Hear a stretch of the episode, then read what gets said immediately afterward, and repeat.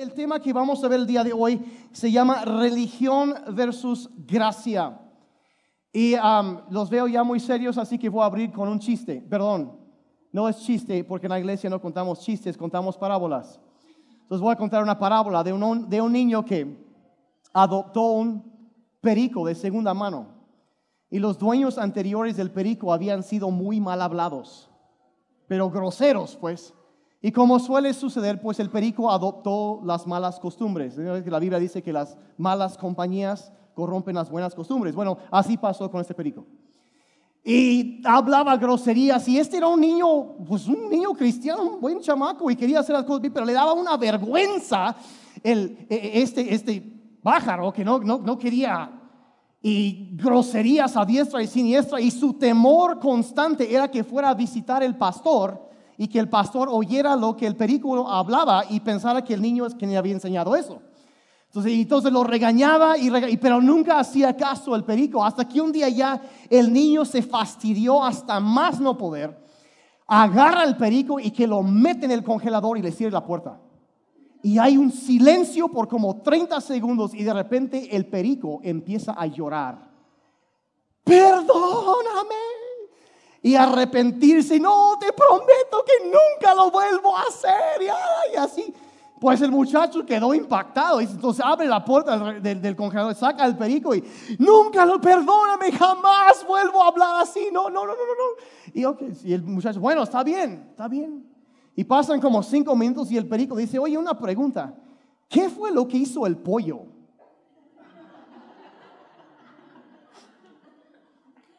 Bueno, algunos lo captaron. Eh, ahí estaba el, bueno, bueno.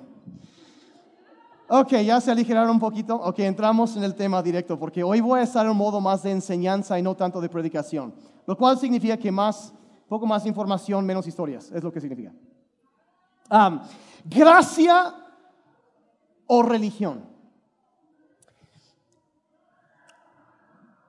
Los antropólogos, arqueólogos, estudian toda la historia de la humanidad y básicamente dicen que el denominador común de toda cultura humana en la historia del mundo entero ha sido que han habido algún elemento espiritual o de adoración en cada cultura. Y, se presenta de muchas diferentes maneras. Las personas a través de los años han, eh, según las ideas que a veces tienen, tienen diferentes modos de, de tratar de relacionarse con, con lo que llaman diferentes nombres, lo que llaman el más allá, eh, eh, el poder superior, o lo que es Dios, o, tratan de, de, explicarlo, de entenderlo, de relacionarse de diferentes formas, porque el ser humano, en el, el, centro de su ser, la Biblia dice en Eclesiastes que Dios ha puesto la eternidad en nuestros corazones. Lo cual significa que todo ser humano en algún momento de su vida se hace la pregunta, ¿qué va a suceder después de la muerte? Y aún los ateos hacen esto. Y se preguntan, bueno, ¿qué? ¿Cómo puedo asegurarme de estar bien? ¿Cómo puedo tener paz para entonces? ¿Cómo puedo saber que me estoy relacionando bien con Dios? Porque está ese temor dentro de nosotros que, que todos sabemos que hemos hecho cosas malas y queremos de alguna forma arreglar las cuentas y estar bien con Dios. Y en cada cultura, eso es el, sello, el espíritu, lo que Dios ha puesto en las personas que nos habla de la eternidad y es la diferencia entre los seres humanos y los animales. Que tenemos este, ese deseo, ese querer entender. Y a través de los, de los milenios la gente ha encontrado muchas diferentes maneras de relacionarse con Dios y, y básicamente si pudiéramos al mejor sobresimplificar, pero no creo que es sobre simplificar, porque Jesús habló de una forma muy este, clara y dijo que básicamente había dos caminos en la vida. Habló de un camino ancho y espacioso que muchos encuentran y lleva a la destrucción y habló de un camino angosto que pocos hallan y que lleva a la vida. Y cuando Él después dijo, yo soy el camino, la verdad y la vida y nadie llega al Padre si no es por mí, entendemos que Él es el camino. Y todo lo demás, todos los demás sistemas de eh, religiosos, podríamos llamarlo así, eh, llevan a otro lugar. Ahora, si fuéramos a definir la palabra religión, porque vamos a hablar de religión y de gracia el día de hoy, a definir la palabra religión, podríamos decir que la religión es el esfuerzo del hombre por agradar o ganar la aprobación de Dios. Es el esfuerzo del, ser humano por ganarse la aprobación de Dios. Es cuando una persona hace y hace y hace y hace tratando de quedar bien con Dios sean los musulmanes que quieren hacer su, su peregrinaje a Meca eh, eh, o algunos lugares, otros que quieren hacer peregrinaje a otro lugar o que en ciertas fechas hacen ciertas cosas y, y hacemos para y tratar de, de, de, que las cosas estén bien y que todos estén bien delante de Dios y tenemos ideas y, y todo el mundo tiene un sistema. Pero básicamente si fuéramos a resumirlo, podemos decir que la religión es el esfuerzo del ser humano por ganarse la aprobación de Dios es hacer cosas por quedar bien con Dios. Y ahora estamos contrastando eso con la gracia. Y en unos momentos más voy a explicar qué es la gracia, pero de entrada quiero, eh, vamos al libro de Génesis y encontramos una historia en Génesis donde habla de dos árboles en el jardín del Edén, el huerto del Edén. Y dice así en versos 8 y 9 de Génesis 2, dice, Dios el Señor plantó un jardín al oriente del Edén y ahí puso al hombre que había formado. Dios el Señor hizo que creciera toda clase de árboles hermosos, los cuales daban frutos buenos y apetecibles. Y en medio del jardín hizo crecer el árbol de la vida y también el árbol del conocimiento del bien y del mal. Entonces Dios enfatiza que aquí en el huerto de Edén dos partes principales, importantísimos en la historia humana, están ahí. El árbol de la vida y también otro árbol que se llama el árbol del conocimiento del bien y del mal. Saltamos al verso 16, dice, y le dio este mandato, puedes comer de todos los árboles del jardín, pero del árbol del conocimiento del bien y del mal no deberás comer, porque el día en que de él comas, ciertamente morirás. Ahora muchos conocen la historia después de eso, la famosísima primera mordida en la historia de la humanidad, y no fue con el de tránsito, ¿sí? Sí, se echaron la manzana, o yo creo que fue una guayaba. Sería más fácil tentarme a mí con una guayaba que con una manzana. Pero bueno, eso es irrelevante, la Biblia no dice qué fue. El asunto es que sí, dice, cuando tú comes ese árbol vas a morir. Y estaba hablando no solo espiritualmente de separación de Dios, sino morir ah, físicamente también. Y por, de ahí entró el pecado y la muerte en el mundo. Ahora, la razón que menciono estos dos árboles es que básicamente esos dos árboles son como un símbolo de las dos maneras que existen de en que los seres humanos pueden relacionarse con Dios. Uno es el árbol de la vida el otro es el árbol del conocimiento del bien y el mal. Y podríamos decir que el árbol del conocimiento del bien y el mal lo que este árbol representa o simboliza es ah, los, todos los esfuerzos del ser humano de llegar a Dios, mientras el hacer cosas buenas o el no hacer cosas malas. Lo que podríamos llamarlo como las obras, ¿sí? Hacer algo para quedar bien con Dios o, hacer, o, dejar de hacer algo para quedar bien con Dios. O sea, en base a nuestro comportamiento, tratar de ganarnos la aprobación de Dios. Eso es lo que ese árbol representa. Y dice que el día en que de eso comas, ciertamente morirás. Entonces no va a traer bendición. Pero afortunadamente había del otro lado, había otra opción, otro árbol que se llamaba el árbol de la vida. Y lo que el árbol de la vida representa y yo quiero que ustedes capten esto, porque esto es, para mí es importantísimo esto. Este mensaje es algo que a mí me ha transformado la vida. Lo que el árbol de la vida representa es algo que puede cambiar tu vida para siempre. Puede cambiar el servir a Dios en algo que haces porque tienes que hacerlo. Lo puede cambiar en algo que haces porque quieres hacerlo. ¿Me están siguiendo? En lugar de ser una carga pesada que te cansa y te agota, empieza a ser una cosa que te llena de vida y de alegría cada día. Lo que ese árbol representa. Yo como pastor, yo quiero que ustedes estén comiendo del árbol de la vida. ¿Sí me explico? Y es, es, es, es importantísimo y e, eso y por, la verdad e, es que, aunque suena muy feo decirlo, la verdad es que hay dos evangelios allá afuera.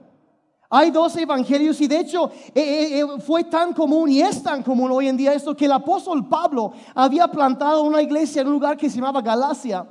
Y cuando él plantó esta iglesia y empezaron bien la gente creyendo en Jesucristo, aceptaron por fe. Y después llegaron unas personas y empezaron a enseñar mal y los desviaron del evangelio de Jesucristo. Ahora, si ya definí la religión, que es el esfuerzo del hombre por agradar a Dios, podría decir que la definición de la gracia es Dios extendiendo su mano para rescatarnos.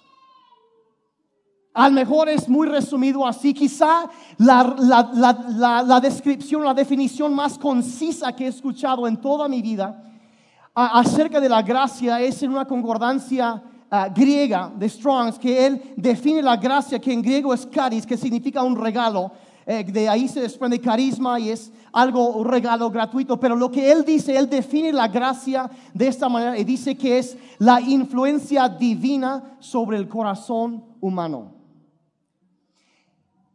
Y Strongs jaló esta definición. Si empezamos a ver textos bíblicos, y había hace muchos, muchos años un teólogo que se llamaba San Agustín de Hipona. Quizá han oído hablar de él, uno de los más grandes y probablemente más influyentes teólogos en la historia cristiana. Y él eh, escribió en una de sus obras el Tratado sobre Gracia y Libre Albedrío, que todos han oído la, la, doctrina del libre albedrío, que tenemos libre decisión en nuestra vida y podemos escoger qué vamos a hacer. Y él contrastó y comparó cómo funciona esto con la gracia y empezó a explicar que la gracia, si la gracia es el, la, influencia divina sobre el corazón humano. Y agarra textos de la Biblia, por ejemplo, cuando Pablo dice que, que tanto que Dios es quien pone tanto el querer como el hacer en nosotros.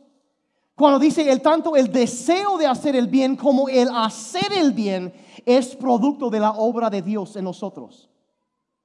Eso es gracia operando en nuestras vidas. Entonces lo que Agustín enseñaba fue lo siguiente, que una persona ah, dice, por ejemplo, tú tienes libre albedrío. Y, y, sí, dice, los seres humanos nacemos con una tendencia hacia el pecado. Y puedo demostrarlo de la siguiente forma, que todos sabemos que está bien y que está mal. Y, y a cuántos escogemos, sabiendo hacer el bien, escogemos hacer el mal a veces. ¿Sí? Como unos 10 honestos y los demás escogieron mentir. hicieron el mal, ¿sí? Me explico, o sea, ya lo ilustraron, gracias. Entonces, todos hacemos eso.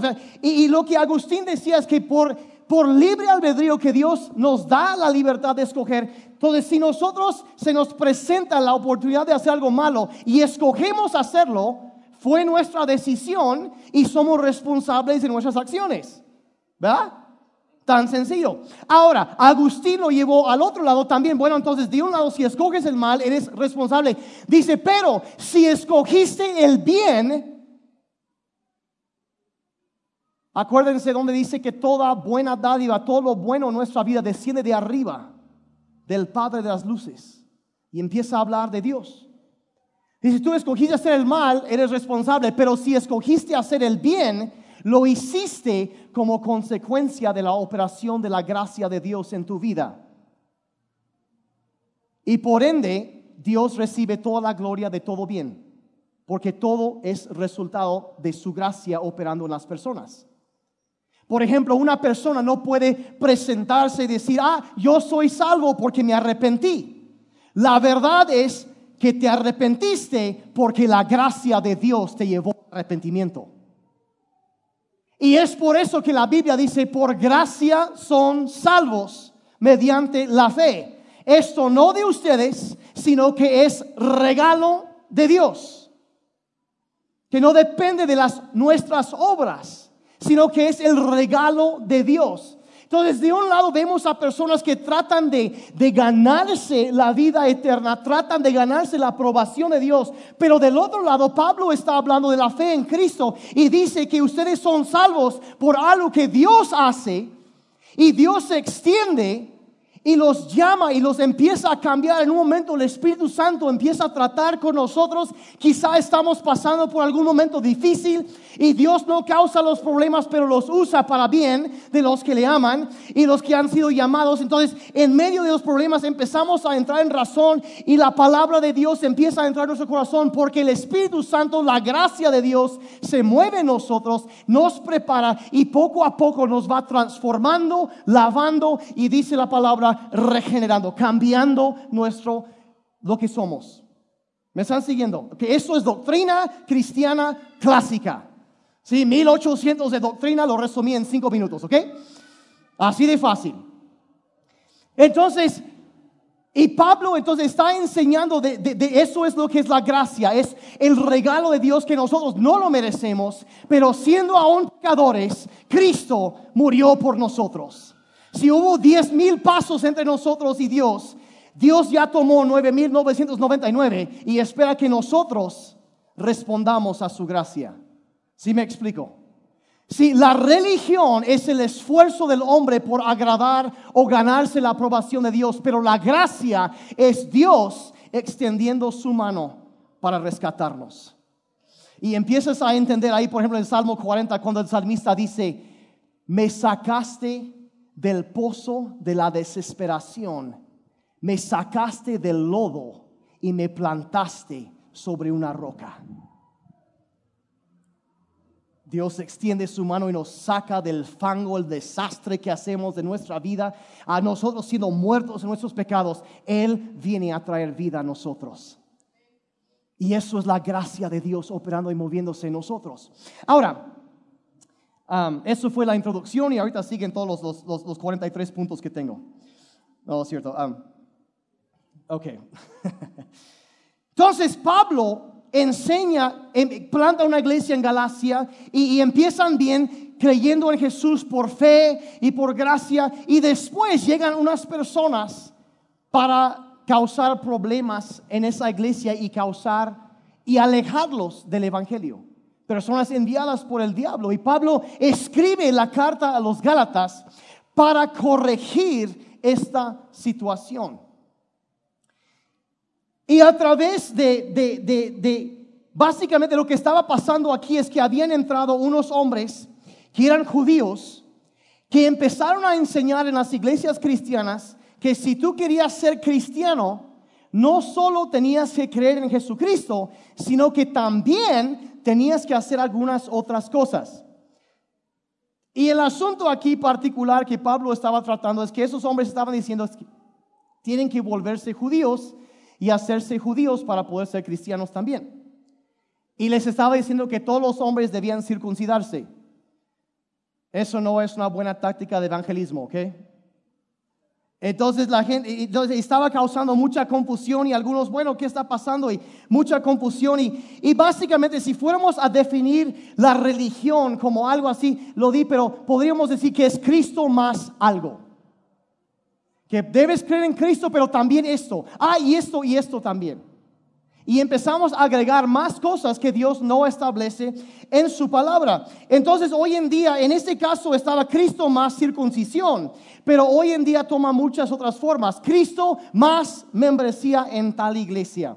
O Cristo más los diezmos, o Cristo más no tomar, o Cristo más no fumar, o Cristo más no bailar, um, o Cristo más esto o aquello, o Cristo más estudiar los libros de fulano de tal. Hay religiones que manejan esa clase de cosas. O a Cristo más vestirte de tal forma. Si no traes corbata, no eres salvo. Y hay lugares, hay iglesias en donde si no traes corbata, no entras. Y yo pienso que la única diferencia entre una corbata y una soga es en qué dirección se aleja de tu cuello. Los uso para bodas y para funerales y hasta ahí. Gracias, amor. Pero el Evangelio es Cristo más nada. Cristo más nada. Solo Cristo. Dijeron los reformadores, solos Christus en latín. Solo Cristo. Que por cierto, este miércoles celebramos aniversario 501 de la Reforma. Pero no voy a hablar de eso, me emociono demasiado. Doctrina reformada. Ok. Cristo más algo. Pero el Evangelio es Cristo más nada. Entonces empieza, entonces Pablo en este, eh, eh, los Gálatas se habían apartado del Evangelio verdadero para seguir otro, una enseñanza falsa, destructiva. Y a través del libro de Gálatas el apóstol enumera una y otra y otra vez los efectos de la falsa enseñanza de Cristo más algo, cómo afecta a las personas. Entonces menciona, por ejemplo, en el capítulo 1, verso 7, dice, los han perturbado. O sea, llegó alguien para perturbar. En griego esa palabra lleva desde la confusión mental hasta una versión dice los ha llevado a cometer traición. Es, algo muy serio lo que Pablo está hablando aquí. Eh, eh, en el 2, capítulo 2, verso 4, llama la enseñanza, dice un intento por esclavizarnos. O sea, eso es algo serio. Dice, hay una enseñanza que se está infiltrando en la iglesia y es un intento por esclavizarte. Y debes tener mucho cuidado con eso. Capítulo 3, verso 1 dice esto. Dice, han sido embrujados, dice. Embrujados, los embrujaron. ¿Ay cuánto les gustaría ir a la iglesia y ahí sales? Ah, te embrujaron ahí. O sea, no, pero está diciendo que hay cosas, hasta una clase de brujería funcionando dentro de la iglesia cuando esta, esta clase de enseñanza se da, cuando se, es Cristo más algo. 4.29 ah, eh, lo llama un tipo de persecución, es una clase de persecución tratando de acabar con la fe. También el 5, verso 7 dice, alguien se metió para estorbarles. O sea, para limitar y obstaculizar su crecimiento espiritual. Alguien se infiltró para hacer eso. Pero quizá el, pasaje que más eh, claridad y entendimiento a mí se me hace lo más entendible es el 4, verso 15, donde es tan revelador. Ah, dice así, dice, ¿qué ha sido de aquel entusiasmo? ¿Qué ha sido de aquel entusiasmo? Está hablando con cristianos y le dice, ¿saben que ustedes estaban tan entusiasmados, estaban tan alegres, tan felices, eh, conocieron a Dios y estaban caminando en libertad y estaban felices, pero ¿qué pasó con ese entusiasmo? ¿Qué fue lo que sucedió? Vean otra versión de la Biblia, la nueva Biblia al día, dice así, dice, ¿dónde está? Aquella alegría, siguiente diapositiva, porfa. ¿Dónde está aquella alegría que experimentaban? Es el mismo verso, pero otra versión. O sea, que había una alegría, estoy rompiendo cosas, había una alegría en sus vidas cuando empezaron, pero esa alegría se ha esfumado. Se fue. ¿Dónde está eso? La, la, Biblia de las Américas lo dice aquí, dice, ¿dónde está aquel sentido de bendición que tenían. ¿Dónde está eso? Y está hablando a personas entonces que obviamente eh, eran personas que empezaron bien la vida cristiana, conocieron a Dios, estaban eh, alegres, felices porque Cristo los había perdonado, los había puesto en libertad y estaban gozosos por eso, pero debido a la enseñanza falsa, ellos perdieron su alegría y su, su entusiasmo, su sentido de tener la bendición de Dios sobre su vida se había ido. ¿Y qué era lo que había causado esto? Era por una carga pesada de tener que cumplir con requisitos religiosos en lugar de solo Cristo. Lo que se podría llamar legalismo. Seguir reglas en lugar de seguir a Cristo. Y es un campo minado. Es, es, es, es sucede tan, tan seguido y hay que, hay que entender a veces nosotros pensamos, no, pues los cristianos, por ejemplo, yo que, que yo nací en cuna cristiana y yo, los cristianos tendemos de forma natural, como este libro lo, lo, revela, tendemos de forma natural de ir de la alegría de la salvación hacia el legalismo. Tendemos de ir naturalmente.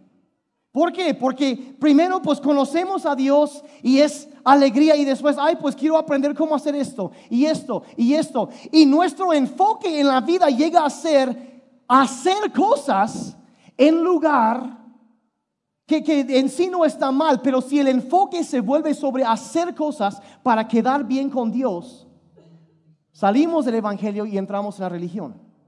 Y en lugar de movernos por gracia, ya estamos moviéndonos por religión. En lugar de comer del árbol de la vida, estamos con el árbol del conocimiento del bien y el mal. ¿Sí me están siguiendo? Estoy tratando de explicar eso lo más claramente posible. El Evangelio es para, no es el ABC del cristianismo. El Evangelio literalmente es el A a la Z del cristianismo. Y una vez escuché a Andrés Corson, pastor de una iglesia muy grande en Sudamérica, y él decía, ¿qué hacen los pecadores? Pues pecan. ¿Y qué hacen los cristianos? Pecan de vez en cuando. ¿O no es así? ¿O alguno está en negación? A diario nosotros necesitamos experimentar de la gracia de Dios, acercarnos a Dios. Necesitamos eso, necesitamos eso. Y, y, vean, vean lo que dice en Gálatas 5, verso 1. Dice, Cristo nos ha liberado para que disfrutemos de libertad. Para eso vino Cristo, para ponerse en libertad. Pero vean lo que dice, manténganse pues firmes y no permitan que los conviertan de nuevo en esclavos. Ahora, esto aquí, eso a mí me, o sea, como que me quiere reventar el cerebro casi porque lo que está diciendo ahí es que, ¿sabes que Mira, está hablando a personas que eran paganos anteriormente. Tenían su sistema animista, espiritista de, de, adoración, hacían sus sacrificios a demonios y todo eso. Y dice, y los salva, los pone en libertad, entra en el Evangelio. Pero dice, dice, tengan cuidado para y no permitan que los conviertan de nuevo en esclavos. Si eran esclavos antes, dice, lo que él está diciendo ahí es que básicamente, si tú empiezas en la salvación y terminas en el legalismo, es lo mismo como si no hubieras entrado estás igual de esclavizado que antes. Porque de nuevo es religión, es tratar de hacer un montón de cosas para quedar bien con Dios en lugar de aceptar su gracia y que eso te transforme. ¿Me están siguiendo? Bien serios. No sé si hay que contar otra parábola.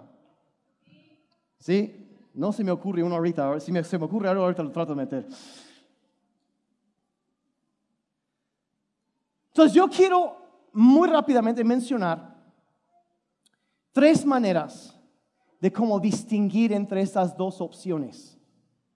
Porque al igual como Adán y Eva podían escoger entre los dos árboles que querían comer, Dios ha dado a todos los seres humanos la elección de cómo quieren relacionarse con Él. Uno que produce muerte y uno que produce vida. Entonces, religión o gracia. Entonces, quiero mencionar muy rápidamente tres, maneras de, entender ah, la diferencia entre esas dos, cosas. Y número uno es que yo puedo hacer más o puedo recibir lo que ya se hizo. Puedo hacer más o, o puedo recibir lo que ya se hizo. En otras palabras, hay personas que piensan, ah, Dios me va a aceptar si yo hago más si sirvo más, si doy más, si me porto mejor, si le dejo decir groserías a mi esposa, si hago esto, y por cierto, está bien dejar de decir groserías a la esposa, por favor, eso sí. Pero, pero si dejo, entonces Dios me va a aceptar. Y, y, algunos incluso han conocido hasta iglesias en donde siempre te sientes como si no estuvieras haciendo lo suficiente jamás. Que, ok, necesitas hacer esto, ok, lo haces, entonces, ah, y aparte necesitas esto. Y aparte hay que hacer esto. Y ok, ya lo hice. Ah, entonces te falta esto. Y hago eso. Ah, y, aparte te falta esto. Y siempre es algo más. Otra, otra, otra, otra, otra, otra, otra cosa. Siempre donde te cargan de más y más. Si no haces esto y esto y esto, Dios no te va a aceptar. Es constante. Pero la verdad es que es una perspectiva equivocada acerca de Dios. Y hay personas cuando yo hablo de la gracia y de eso, la aceptación de Dios, piensan que estoy, ah, pues la gente lo va a agarrar como en un pretexto para pecar más a gusto y más, más, más frecuentemente y más a gusto. Pero les voy a decir la verdad, lo que cambia nuestras vidas, ¿cuántos quieren que Dios cambie su vida? ¿Cuántos traemos algunos asuntos pendientes? ¿Eh? ¿Sí? Quien no levantó la mano ahí, ese es un asunto pendiente. ¿sí? O sea, todos tenemos asuntos pendientes. Necesitamos que Dios nos cambie. Pero ¿saben cómo es que Dios lo hace? No es por hacer algo nosotros. Es cuando en lugar de hacer más, yo simplemente recibo lo que ya se hizo, el amor de Dios para mí. Y luego, de gratitud por lo que Dios ha hecho, quiero hacer lo demás. ¿Sí me están siguiendo? Donde de repente Dios entra y cambia mi vida y porque Él me tocó y me sanó, me salvó, yo quiero hacer esto, yo lo quiero servir, lo quiero obedecer. ¿Ven la diferencia?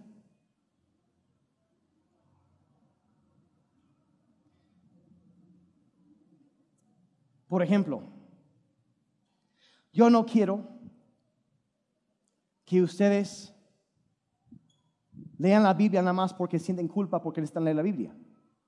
Yo quiero que ustedes lean la Biblia para que conozcan a Jesús. La meta no es conocimiento, la meta es conocerlo a Él. ¿Me están siguiendo? O sea, vamos, no, no buscamos conocimiento, sino aquel que es la fuente del conocimiento. Queremos conocerlo a Él, queremos eh, eh, eh, todo eso. Por ejemplo, yo, yo como pastor, yo no oro porque soy el pastor y tengo que orar, porque eso es lo que tienen que hacer los pastores. Por culpa, es que eres el pastor y tienes que orar. No, yo oro porque yo necesito de la presencia de Dios. Yo necesito su sabiduría. Yo necesito su presencia. Yo necesito su dirección en cuanto a decisiones que tenemos que tomar en la decisión de la, la iglesia Chihuahua. Ya no cabemos. Gloria a Dios. Y, oh Dios, ¿qué hacemos? Y Dios nos va guiando. Por mientras, otra reunión. Y ya, ya, ya Pero, pero oro no porque me siento culpa porque tengo que orar, sino que oro porque yo necesito que Dios me guíe. Y ahí es donde recibo. ¿Ven la diferencia en motivación? Uno cansa y agota mientras el otro te llena de vida. Jesús dijo lo siguiente, dice, ustedes estudian las escrituras a fondo porque piensan que ellas les dan vida eterna. Te está diciendo, hay gente que piensa que solo por conocer la Biblia ya la hiciste. Pero Jesús dice, pero las escrituras me señalan a mí. Y, y, sigue adelante y sin embargo se niegan a venir a mí para recibir esa vida. ¿Me puedo desahogarme por un momentito aquí? Sí, de que no salga ni de aquí ni del internet. ¿Está bien? Ahí se queda. Yo, es, yo nací en cuna cristiana, he sido pastor por más de 20 años ya.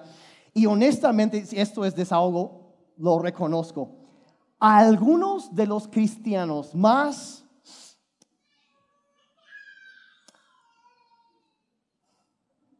no puedo decir lo que iba a decir, así que, porque soy pastor y soy cristiano.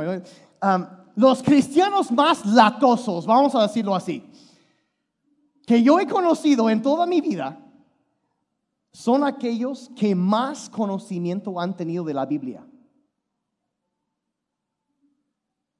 pero en algún momento se perdieron de conocer al, corazón del Padre Celestial. ¿De qué les sirve? Pablo dijo, el conocimiento envanece, pero el amor edifica. Puedes tener todo el conocimiento, pero eso no te da vida eterna. Conocer a Cristo es a lo que vamos. También serios todos. Entonces yo puedo hacer más o puedo recibir lo que haces. Número dos, puedo tratar de ganar la aprobación de Dios o puedo recibir el amor de Dios para mí. Puedo esforzarme toda mi vida y tratar de ganarme la, la aprobación de Dios o puedo simplemente recibir el amor de Dios para mí. Hay gente que piensa, no, es que Dios ya no, no me ama, yo no, nunca me va a aceptar. ¿Saben? Si yo les dijera las historias que yo he escuchado, la gente que me ha contado de primera mano cosas que han pasado, sí, en primer lugar probablemente no dormirían hoy en la noche. y varias noches después. Pero gente, he escuchado cosas tremendas. Pero en todo, en cada caso, en cada historia, hay un momento donde puedo sentar y darles una promesa a cada persona que algo que nunca va a cambiar, que nunca va a variar, y es la promesa de Dios en Romanos 5:8 que dice lo siguiente: que Dios mostró el gran amor que nos tiene al enviar a Cristo a morir por nosotros cuando todavía éramos pecadores. Antes de que yo pudiera arrepentirme y acercarme a Dios, Dios ya había enviado a su Hijo a morir por mí. En otras palabras, la gracia, Dios toma el primer paso y se extiende hacia nosotros y hace todo para rescatarnos. Y simplemente lo aceptamos. Que no importa lo que hayamos hecho, lo que, lo que hemos intentado hacer, lo que no hemos intentado hacer, nada de lo que tú puedes hacer o que tú puedes dejar de hacer hará que Dios te ame más o que te ame menos. Dios ya te ama, ya te acepta, pero te ama demasiado como para dejarte como estás. Y es como el papá del hijo pródigo que te lo acepta, aunque es todo sucio, lo acepta, lo abraza y después dicen llévenlo y bañenlo, por favor. Y empieza el proceso de santificación en nuestras vidas, donde Dios empieza a quitar. Y es un proceso que va a durar toda la vida hasta que estemos en la presencia de Dios. La santificación viene después de la aceptación, no al revés. Sí, el enseñar que tú tienes que dejar esto y esto y esto y esto, para que Dios te acepte, eso es legalismo. Eso es cargar de reglas que la Biblia no establece. Ahora, de que Dios quiere que dejemos el pecado, claro, lo quiere hacer, lo quiere quitar. Pero nos acepta y nos ama tal y como somos. No importa cómo vienes el día de hoy, Dios te ama y te acepta así como eres y quiere ayudarte a ser mejor.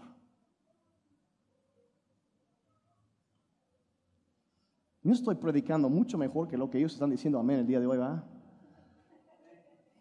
Amén, sí. Número tres, y con eso ya voy a terminar. Yo puedo obedecer por deber o puedo obedecer por deleite. Puedo obedecer por deber o puedo obedecer por deleite. O sea, yo puedo obedecer a Dios, eh, ah, puedo hacer algo porque tengo que hacerlo, porque tengo que levantarme y, llegar y ir a la iglesia, porque eso hacen los buenos cristianos y tengo que llegar.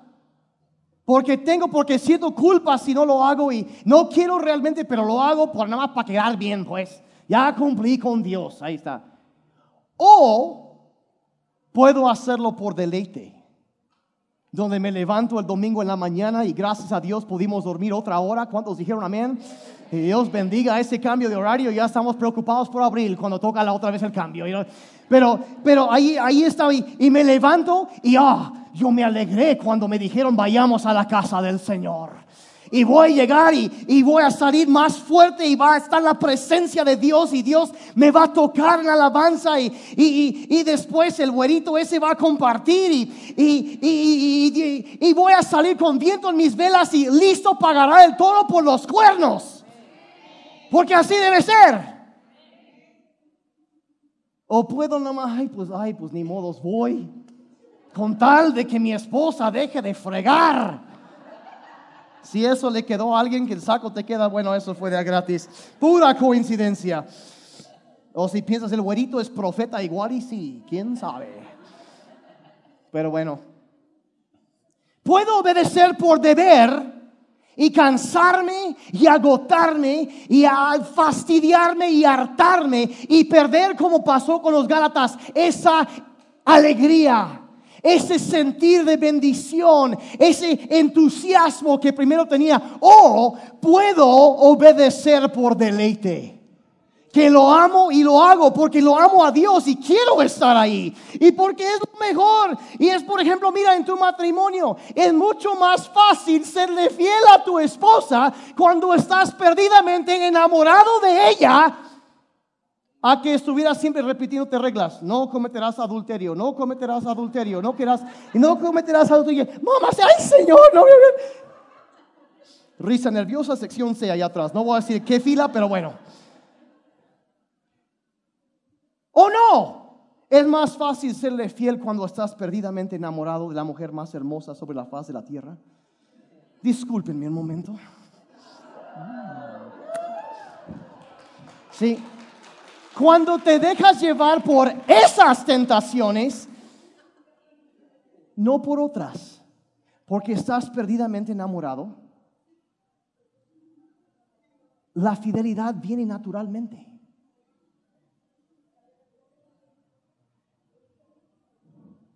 Vean lo que Jesucristo dijo de eso. Juan 14, verso 15. Dice, si me aman, obedecerán mis mandamientos. Y miren, por mucho tiempo, por años, décadas, yo leía ese verso y yo entendía, si obedece mis mandamientos, entonces me amas. ¿Pero eso dice eso? No. Lo que nos enseña ahí es que la obediencia viene de una forma natural cuando tú estás enamorado de tu Salvador. Cuando te levantas en la mañana agradecido por otro día, este es el día que el Señor ha hecho, me voy a gozar en un día como este, el Señor actuó a mi, a mi favor. Y un día siendo yo pecador, la gracia del Señor me alcanzó. Fui ciego y ahora puedo ver. Perdido y Él me halló. ¿Sí? Y empieza y te das que fue la gracia, no fue lo que yo hice, sino fue la gracia, el, la aceptación, el abrazo del Padre Celestial. Que cuando yo estaba metido en ese lodo cenagoso en Salmo 40, en el lodo del pecado, tú extendiste tu mano, me rescataste, me sacaste de ahí, me plantaste sobre una roca. Y Cristo dijo: Sobre esta roca voy a fundar a mi iglesia. Él es la roca de la vida, es la cimentación de nuestra fe, donde estamos en Él, estamos seguros, nos ha rescatado, nos ha puesto en libertad, ha roto las cadenas y te levantas cada día. ¿Qué otra cosa puedes hacer sino enamorarte de Él y dile gracias? ¿Qué otra? No nos queda de otra. Y de gratitud cada día te levantas. Oh, te levantas y no hay otra cosa sino gracias. Por eso el salmista dijo, hagamos fiesta en este día, porque en un día como este, el Señor actúa a nuestro favor. Eso es lo que, lo que, y te levantas y sabes cuando tú tienes esa perspectiva y esa gratitud de reconocer que aún cuando yo era el más vil pecador, ¿cuántos han oído de una cancioncita por ahí más o menos conocida que se llama Sublime Gracia? Así, así más, más. De esas que pues dura cuatro o cinco siglos y sigue siendo la canción en inglés más conocida a nivel mundial. Sublime gracia del Señor, que a mí un pecador salvó. Fui ciego, mas ahora veo. Perdido, y Él me halló. Y sigue, ¿y saben la historia detrás de esa canción? El hombre que lo escribió había sido un traficante de esclavos de África.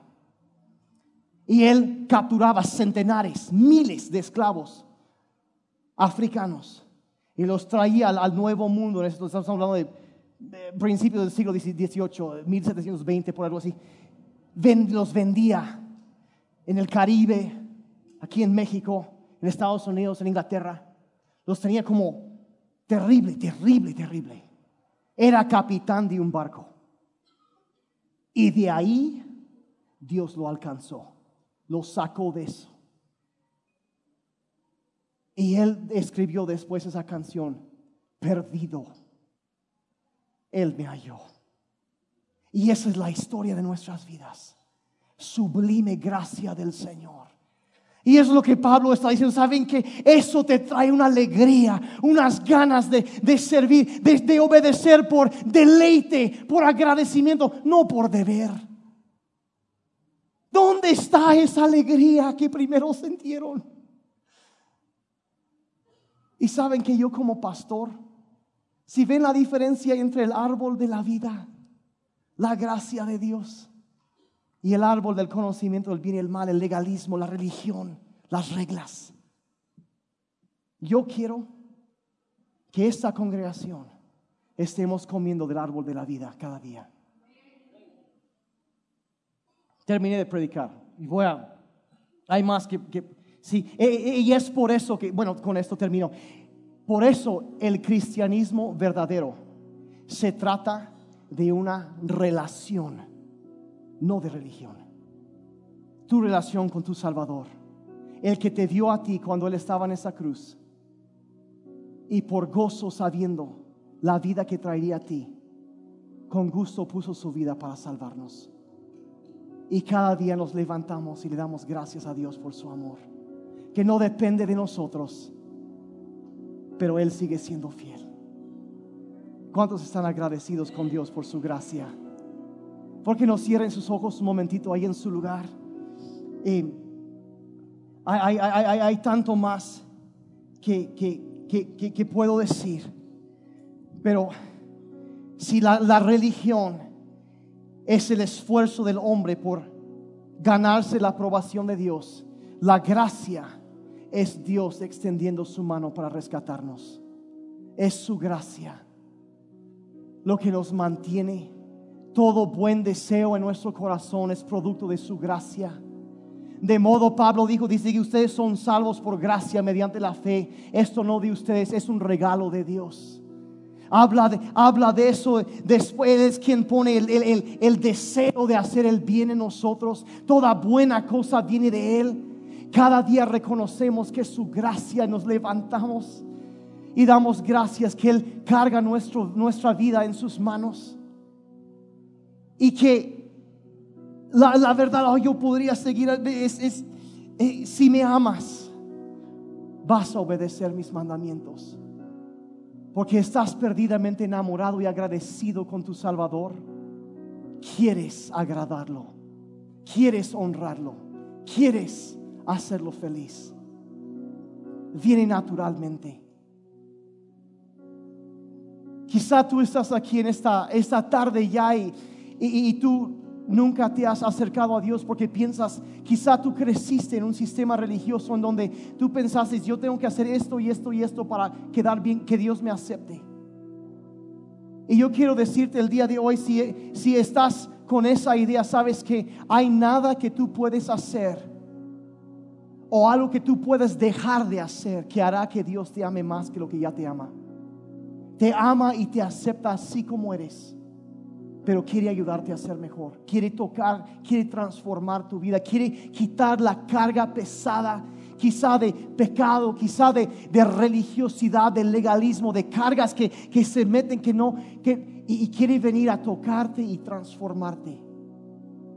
Y que salgas de aquí el día de hoy sabiendo que tu Padre Celestial, como el Padre del Hijo Pródigo, tiene sus brazos abiertos esperándote y dice, no tienes que hacer nada, simplemente recibir lo que Dios hizo. La Biblia dice en, Juan, dice que a todos los que le recibieron, les dio el derecho de ser hechos hijos de Dios.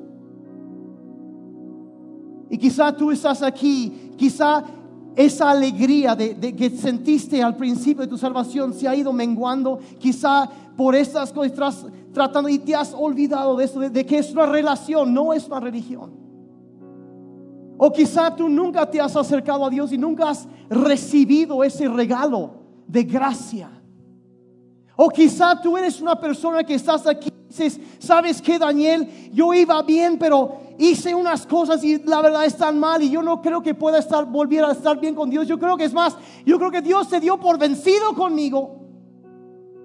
Pero te quiero decir algo. Esa misma preocupación y ese deseo que tú sientes de acercarte de nuevo a Dios, eso es evidencia que la gracia de Dios sigue operando en tu vida, que Dios no se ha dado por vencido contigo.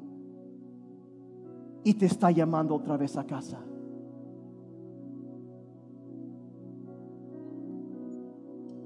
Y si esa es tu situación este día, yo quiero que sepas que el amor de Dios no va a cambiar, no cambia. No lo vas a ganar. Siendo aún pecadores, Cristo murió por nosotros.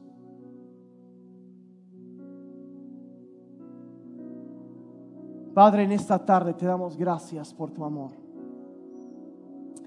Te damos gracias por tu gracia, lo que nos transforma, el, tu influencia sobre nuestros corazones. Te damos gracias por esa mano que tú has extendido para rescatarnos.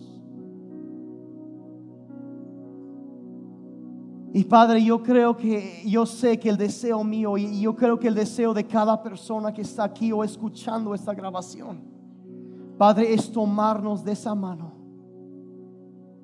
y enamorarnos de nuestro Salvador, el que llegó, que dio su vida por nosotros, que derramó su sangre, que dio su vida como un sacrificio para pagar la deuda que teníamos, que pensando en nosotros entregó su vida y Padre, mi oración en este día es que la carga de, la religión sea quitada de nuestras vidas. Padre, que no volvamos a ser esclavos como antes, sino que haya libertad en nuestras vidas.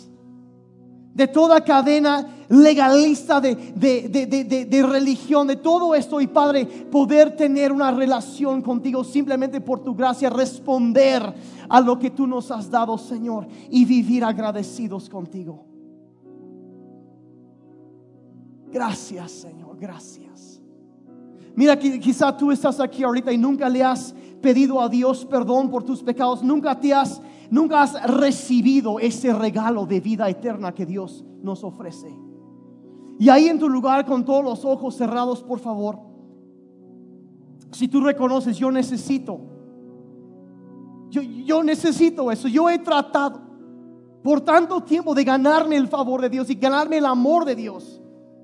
Quizá tú creciste con un papá que, que nunca te mostró afecto y tú piensas que Dios es así.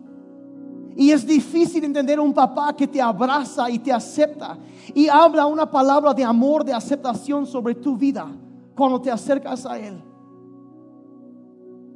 Y dices, yo, eso es lo que yo necesito, yo quiero eso, toda mi vida he querido eso. Tú naciste para conocer a Dios. Y si tú ahorita quieres decir, eso es lo que yo necesito, ahí, ahí en tu lugar, ahí dile, dile, Señor Jesucristo, perdóname por mis pecados. Y en este momento yo acepto el regalo de la salvación. Gracias por tu Espíritu Santo que está operando en mí, que me da poder para vivir como te agrada. Transfórmame en este día acéptame, adóptame como un hijo tuyo. Te lo pido en el nombre de Jesús. En el nombre de Jesús. Porque dar un aplauso al Señor. Yo creo, yo, yo la verdad creo, la gracia de Dios se mueve y trae regeneración. ¿Cuántos están agradecidos con Dios por su gracia, que Él es bueno? Oh, Dios es bueno.